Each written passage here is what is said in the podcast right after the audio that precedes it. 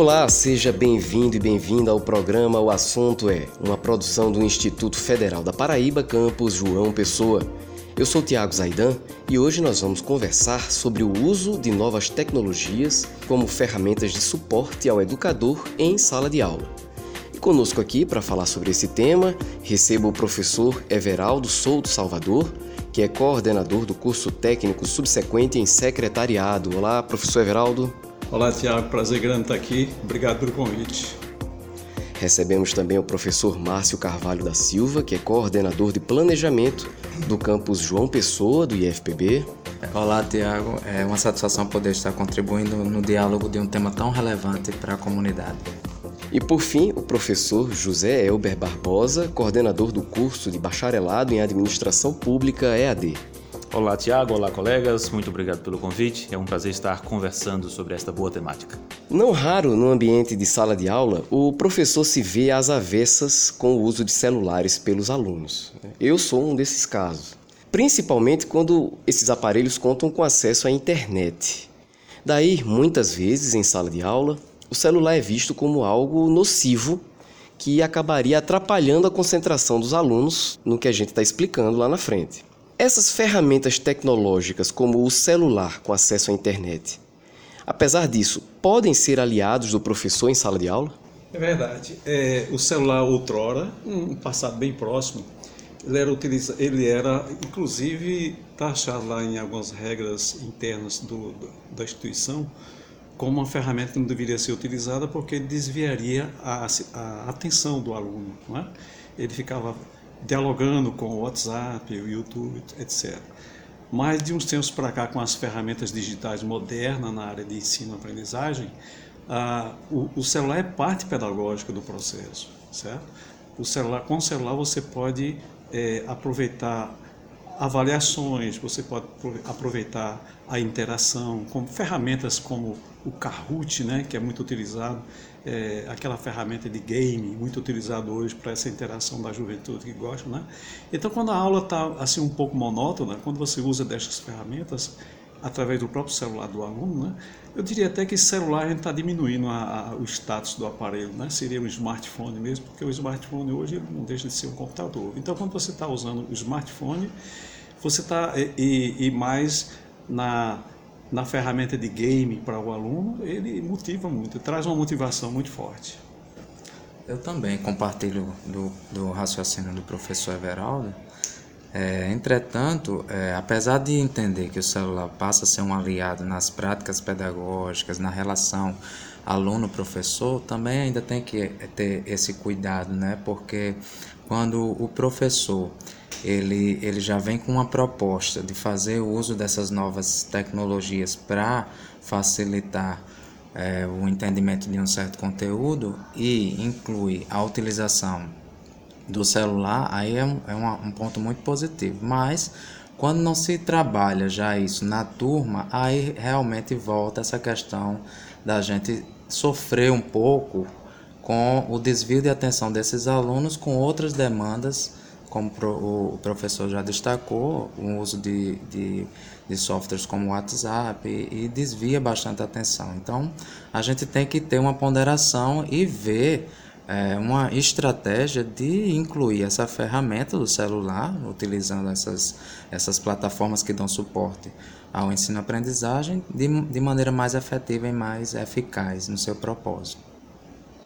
Entendo bem colocado pelos colegas que a utilização da ferramenta depende de quem pega na ferramenta.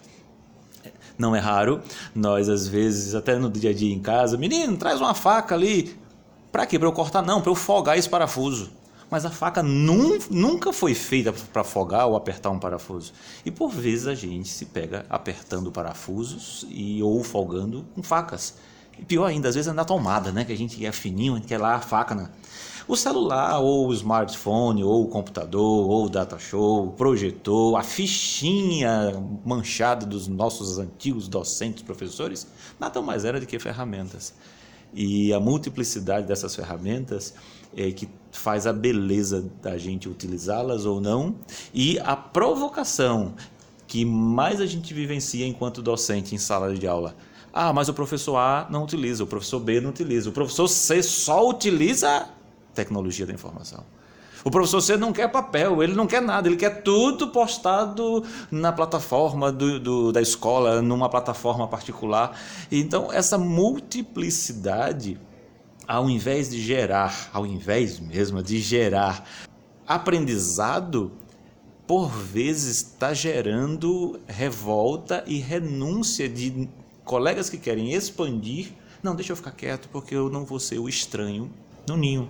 Talvez eu não queira ser o cisne negro dentro de um ciclo de cisnes brancos.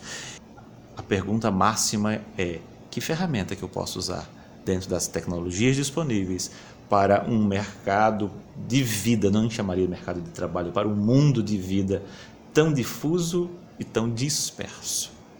Para além da sua provocação, essa é que me vem à mente. Que ferramentas eu uso para a dispersão não dispersiva no mundo em rede, na sociedade líquida. Vamos voltar atrás, lá, lá no passado. A sala de aula tradicional no passado, como é que era? Era tipo, entre aspas, professor Raimundo, né? O professor ficava lá na frente do birô, todos os alunos ficavam voltados para cima e era o tempo do quadro negro, né? E, normalmente, o, o professor sabe tudo e o aluno passivo, né? Só muito mal balançar a cabeça, etc. Esse tempo, graças a Deus, já foi sepultado. Aí nós passamos aqui para, em termos de IF, a sala de aula intermediária, que eu assim pontuei. Né? É, a sala com computador, com data show, já tem recurso de, de informática aparecendo na sala de aula. E os, os professores, oram, bolavam é, slides bem, bem feitos, né, bem produzidos, e foi evoluindo, mas começou a ficar chato ao longo do tempo, né? Os alunos começavam a questionar, olha, professor passa muito conteúdo, conteúdo, mas continua ainda um pouco parecido com o esquema do professor Raimundo das antigas, né? Quer dizer, muito unidirecional. Aí nós chegamos hoje, o que eu pontuaria, eu ouso chamar de sala de aula 4.0. Hoje, tudo que a gente quer citar de moderno é 4.0, né? Ou eu, ou diria também a aula 360. Como é que é a aula 360 hoje? Seria computadores na sala de aula para alunos e eis que surgem as novas ferramentas, como, por exemplo, é, sala de aula invertida. É, o, o, o, cenário agora da sala de aula deixa de ser unidirecional. O professor não já vai vender só conteúdo. Ele vai passar leituras e conteúdo para que a, o alunado leia em casa. E quando ele vier para a próxima aula, ele já vem preparado sobre o tema e ele não vem mais discutir o, o, o, conteúdo específico, mas fazer exercícios, fazer avaliações, fazer trabalho de grupos focado em projeto e tudo mais. Então, esse é o cenário da. É, e o aluno hoje, né, para usar a linguagem do jovem, o aluno hoje está sempre ligado, o aluno está praticamente online 24 horas. Né? Então, o aluno ele, ele tem esse poder hoje de, de ter acesso à informação, de trabalhar bastante e de vir preparado para a nossa sala de aula. É uma atividade fácil para hoje, principalmente para o brasileiro que não tem uma cultura muito forte na leitura, é um desafio, mas estamos avançando. É, nessa perspectiva, a gente entra dentro da discussão da, de que a gente está numa seara da aprendizagem ativa, né? Como o professor colocou aí, a sala de aula 4.0, como ele gosta de, de denominar, fazendo uma analogia a quarta revolução industrial, né, dentro dessa perspectiva a, a, a indústria 4.0, e aí trazendo para adaptar numa sala de aula, a gente fala da aprendizagem ativa. Então, para além das ferramentas que o professor já colocou, a gente vê que agora exige uma reflexão e uma discussão em torno da pedagogia da mediação, onde o professor ele, ele figura mais como mediador partindo da ideia de uma abordagem é, voltada para a resolução de problemas, ou seja, se trabalha muito a problematização com os alunos para estimular a criatividade, a, a, a, o processo de inovação nas decisões, nas tomadas de decisão. Então a gente está num ambiente hoje muito mais complexo, diria eu. E aí a gente requer muito uma contrapartida que não venha só de uma responsabilidade do docente, mas muito mais o discente também está fazendo parte desse, desse momento da construção.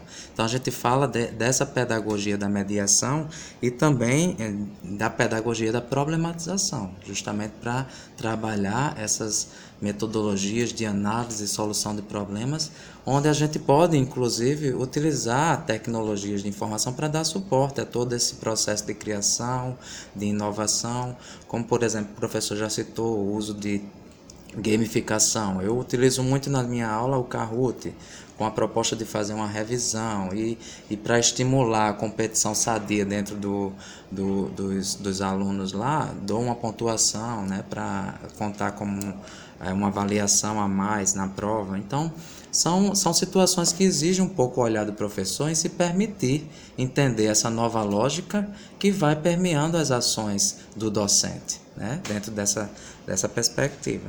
Além dessa, eu também trabalho muito com mapas conceituais, que ajuda o aluno a fazer uma rede semântica de conhecimentos que se interligam à temática central da aula, né? Então isso é muito interessante. Eu tenho demonstrado e feito isso nas minhas aulas como uma ferramenta que ajuda ao aluno a ter uma fixação melhor daqueles conteúdos que estão sendo apresentados, para numa situação em que ele venha a ser avaliado, ele consiga fazer relações de conceitos de forma mais efetiva, né? Que que traga uma uma uma boa pontuação, uma boa avaliação para o, o aluno. Então, essas são as as contribuições que eu faço em sala de aula no ambiente.